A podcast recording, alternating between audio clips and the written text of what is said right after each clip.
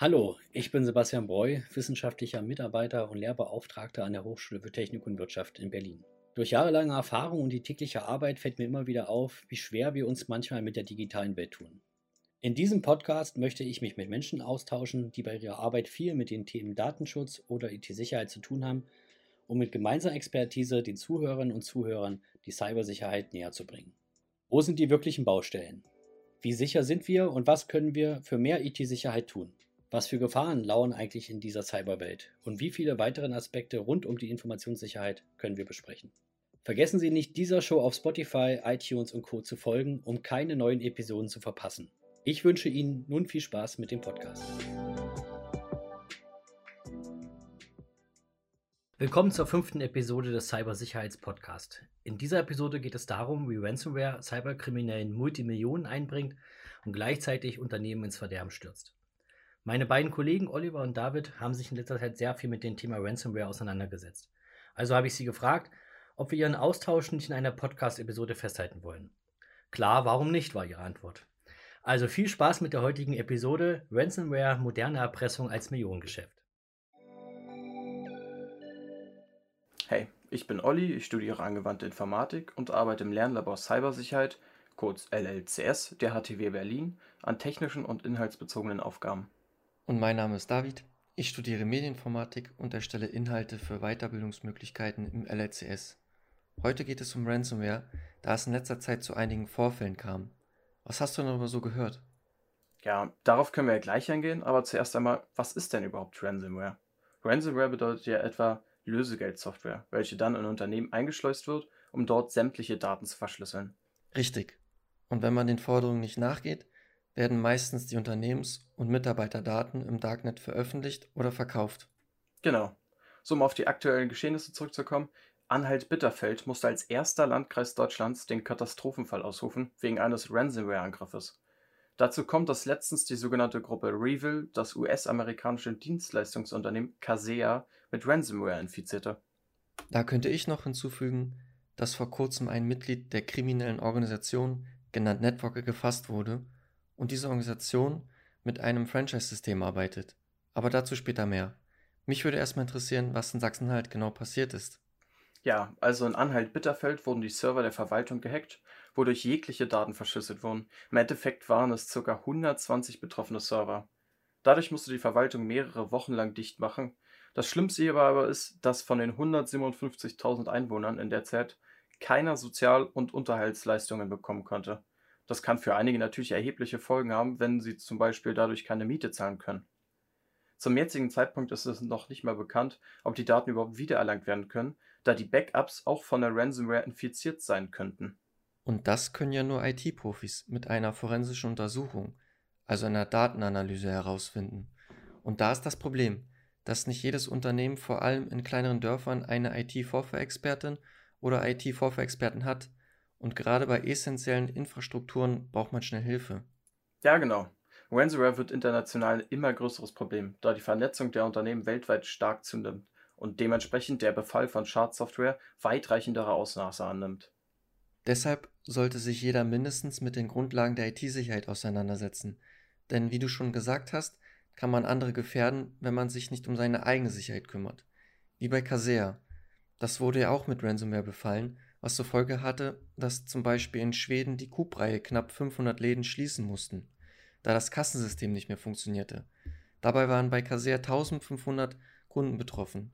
Die Angreifergruppe Revil postete in ihrem Blog im Darknet, dass sie 70 Millionen Euro in Kryptowährungen für die Entschlüsselung aller betroffenen Geräte fordern. Ja, das mit dem Lösegeld ist natürlich auch eine schwierige Sache so, weil wenn man es bezahlt, unterstützt man die Hacker und man kann sich auch nicht wirklich sicher gehen, ob die Daten wirklich entschlüsselt werden.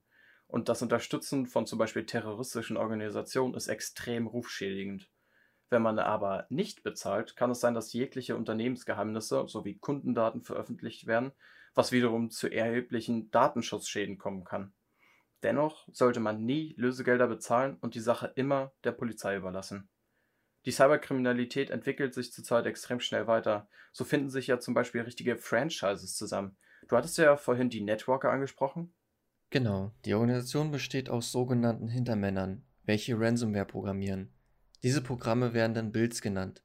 Und mit Stellenanzeigen suchen sie Personen, welche vom FBI als Affiliates bezeichnet werden, die sich mit großen Netzwerken auskennen.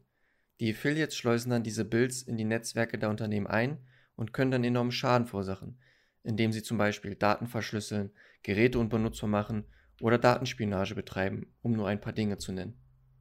Ja, genau das ist das Interessante. Während die sogenannten Affiliates sich in Unternehmen reinhacken und sich dementsprechend gefährden, bleiben die Ransomware-Programmierer im Hintergrund und erstellen für das jedes Angriffsziel einzigartige Builds.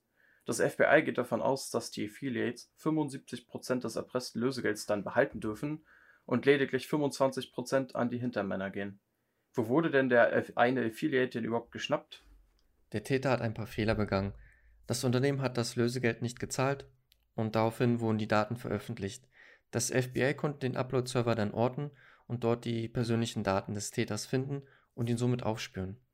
Weißt du denn, wie viel Erpressungsgelder er bei den Networkern insgesamt gemacht hat, bis er gefasst wurde? Er hat mit 144 Bills 1433 Bitcoins gemacht. Heute wären das ungefähr 40,5 Millionen Euro.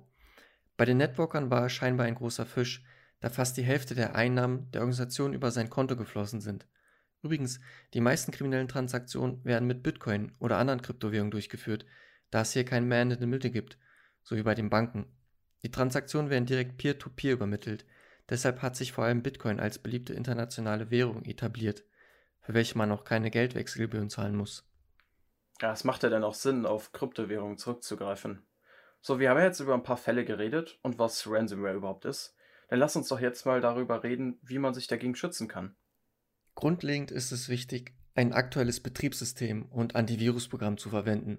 Dazu sollte immer mindestens ein Backup offline vom System getrennt vorliegen, um den Datenverlust zu minimieren. Außerdem hilft so ein Backup auch bei dem Neuaufsetzen des Rechners, je nachdem welchen Stand dieser hat.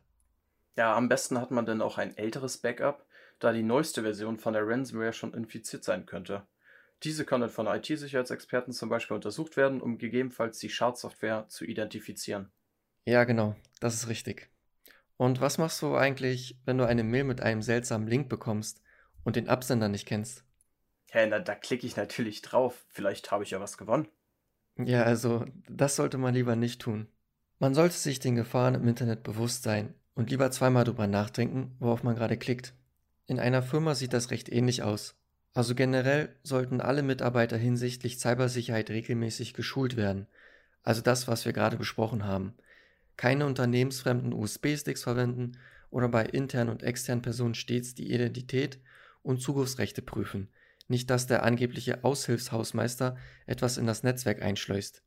Jede Firma sollte auch ein Sicherheitskonzept besitzen, welches regelmäßig aktualisiert wird. Kannst du dir vorstellen, was man machen sollte, wenn das Unternehmen bereits befallen ist? Also zuallererst sollten alle PCs vom Netzwerk getrennt werden, um eine mögliche Verbreitung zu verhindern. Und die Polizei sollte sofort benachrichtigt werden, denn sie kann nur etwas gegen Cyberkriminalität machen, wenn sie darüber informiert ist.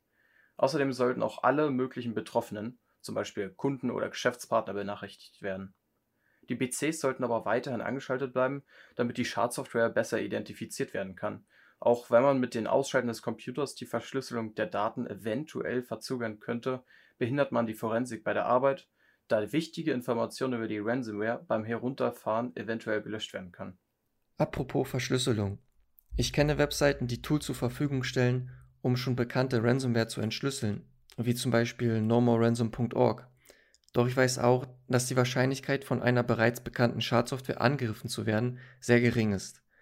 Außerdem sollte selbst bei einer erfolgreichen Entschlüsselung der Daten das System und das Netzwerk immer neu aufgesetzt werden um so sicher zu gehen, dass jegliche Schadsoftware entfernt wurde. Natürlich sollte vorher das Backup von Experten untersucht werden, nicht dass es auch das neu aufgesetzte System infiziert.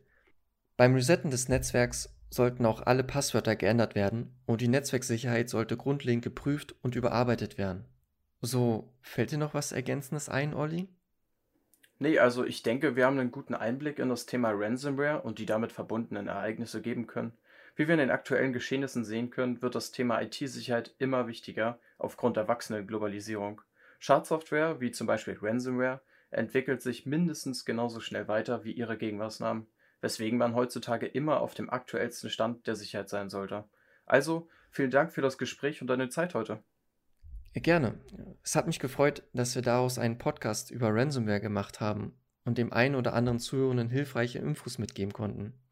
Na dann, bis zum nächsten Mal und damit zurück zu Sebastian. Danke Oliver und David für eure Zeit und den Mehrwert in den vergangenen Minuten. Wie die beiden bereits erwähnt haben, entwickelt sich die Cybersicherheit, aber auch die Cyberkriminalität im großen Tempo weiter. 100% Sicherheit kann es also nie geben, aber gute Vorbereitungen und Gegenmaßnahmen sind essentiell. Kontaktieren Sie uns also gerne oder schauen Sie auf www.cybersicherheit.fraunhofer.de vorbei, wenn Sie bei Ihrer IT-Sicherheit Hilfe benötigen. Ich freue mich, Sie wieder in den nächsten Episoden begrüßen zu dürfen und hoffe, Ihnen hat diese besondere Ausgabe gefallen. Bis dahin bleiben Sie gesund und vergessen Sie uns nicht auf Spotify, iTunes und Co. zu folgen, um keine weitere Episode zu verpassen. Auf Wiedersehen.